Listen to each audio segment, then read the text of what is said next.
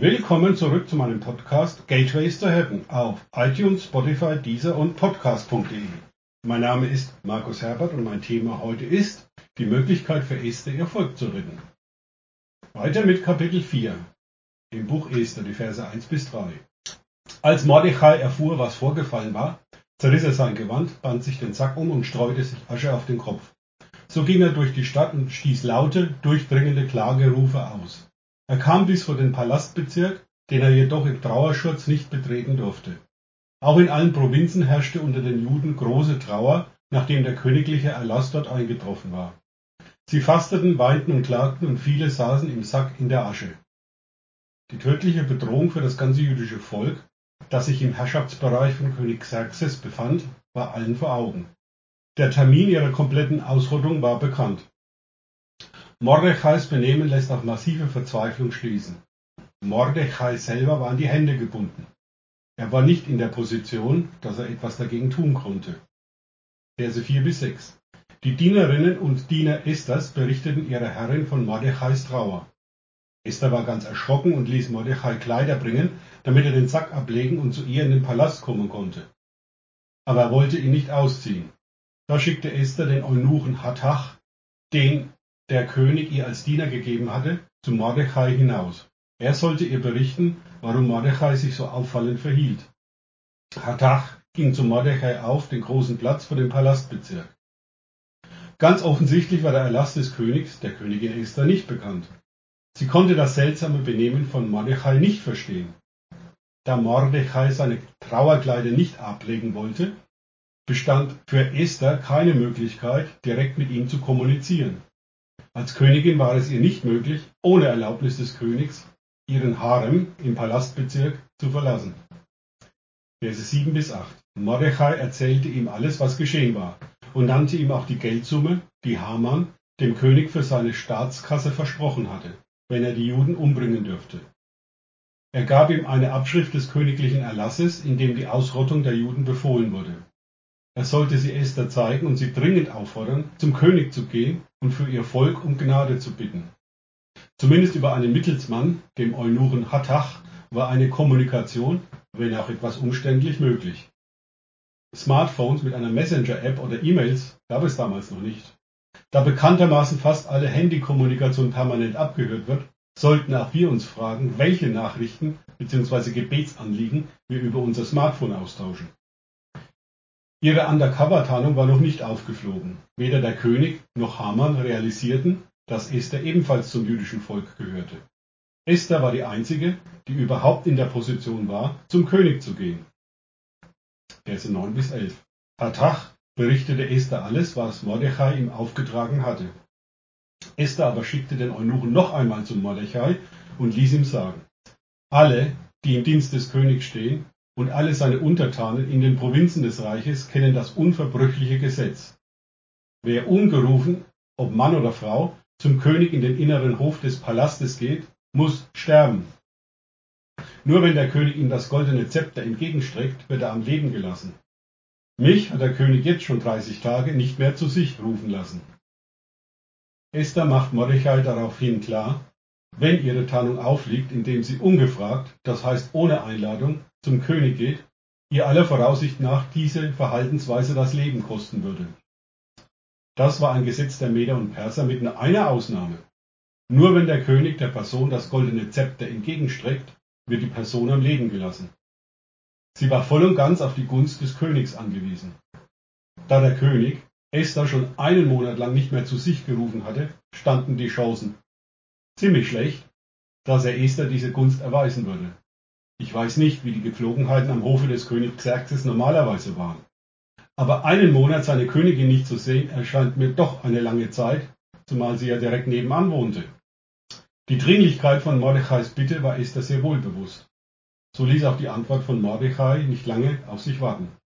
Verse 12 bis 14. Mordechai schickte Esther die Antwort. Denk nur nicht, dass du im Königspalast dein Leben retten kannst, wenn alle anderen Juden umgebracht werden. Wenn du in dieser Stunde schweigst, wird den Juden von anderswo her Hilfe und Rettung kommen. Aber du und deine Familie, ihr habt dann euer Leben verwirkt und werdet zugrunde gehen. Wer weiß, ob du nicht genau um dieser Gelegenheit willen zur Königin erhoben worden bist. Da es um Leben und Tod ging, redete Mordechai Klartext. Entweder Esther geht zum König und bittet um Gnade, oder Gott wird eine andere Möglichkeit finden, sein Volk zu retten. Ihr Undercover-Einsatz im Königpalast würde Esther nicht vor dem Mordkomplott Hamanns und der hinter ihm stehenden Mächte der Finsternis schützen. Deren Plan war, das komplette Volk Israel auszurotten. Mordechais Antwort hört sich ganz anders an als eine motivierende Rede mit guten Zureden. Einschub. Warum wollte Satan das ganze Volk Israel ausrotten? Aus diesem Volk sollte der Messias kommen, der ihm laut 1. Mose den Kopf zermalmen wird. 1. Mose 15,3, 15 stand als Drohung schon lange über Satan. Und ich werde Feindschaft setzen zwischen dir und der Frau, zwischen deinem Samen und ihrem Samen.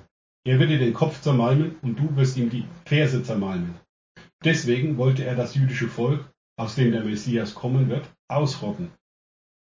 Insbesondere die jüdischen Frauen. Da Satan im Gegensatz zu Gott die Generationslinie vom Messias nicht kannte, musste er alle umbringen lassen. Aber du und deine Familie habt dann euer Leben verwirkt und werdet zugrunde gehen. Da Esther eine Weise war und auch nichts von einem Kind in der Bibel berichtet wird, das sie bis zu diesem Zeitpunkt geboren hatte, war Mordechai als ihr Pflegevater ihr einziger Verwandte. Wer weiß, ob du nicht genau um dieser Gelegenheit willen zur Königin erhoben worden bist. Dieser Satz ist zwar als eine Frage formuliert, ich denke aber Mordechai hatte soweit den prophetischen Durchblick bezüglich Gottes Handeln im Hintergrund, dass dies wohl eher als rhetorische Frage aufzufassen ist.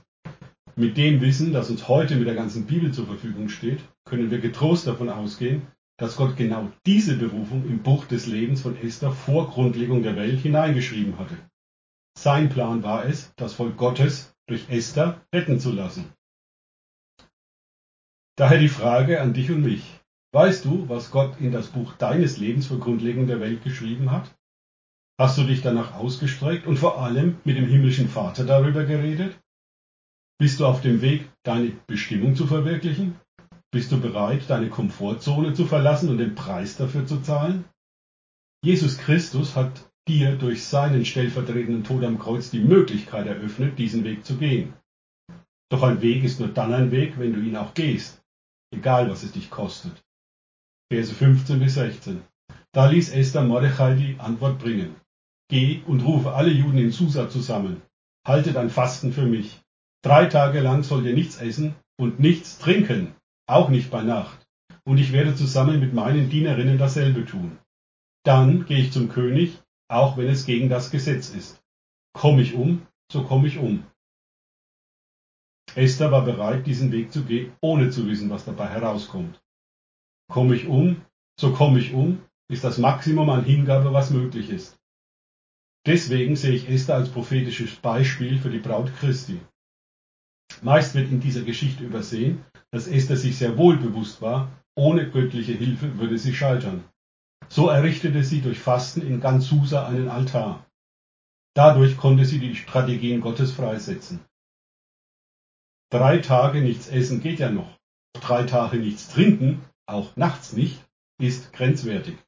Doch da es um Leben oder Tod ging, war dieses Opfer gerechtfertigt, das sie und ihre Dienerinnen plus die jüdischen Bewohner von Susa brachten.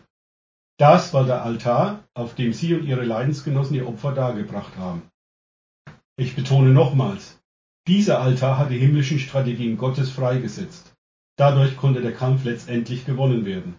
Dieses Beispiel zeigt, wie wichtig Gebetsaltäre zur Freisetzung der himmlischen Strategien sind. Deswegen habe ich eine Podcast-Serie nur über Altäre gemacht. In dem Gebet, das Jesus seinen Jüngern gelehrt hat, beten wir, wie im Himmel, so auf Erden. Das ist unsere Aufgabe, die göttlichen Strategien des Himmels auf der Erde freizusetzen. Vers 17. Mordechai ging und tat, was Esther ihm aufgetragen hatte. Dadurch, dass Esther die Möglichkeit, die ihr Gott geboten hatte, wahrgenommen hatte, bekam sie die göttliche Autorität von Gott verliehen, die sie in diesem Fall dringend im Kampf brauchte. Soweit für heute. Danke fürs Zuhören. Denkt bitte immer daran, kenne ich es oder kann ich es? Im Sinne von erlebe ich es. Erst auf Gott und Begegnungen mit ihm einlassen bringt Leben. Gott segne euch und wir hören uns wieder.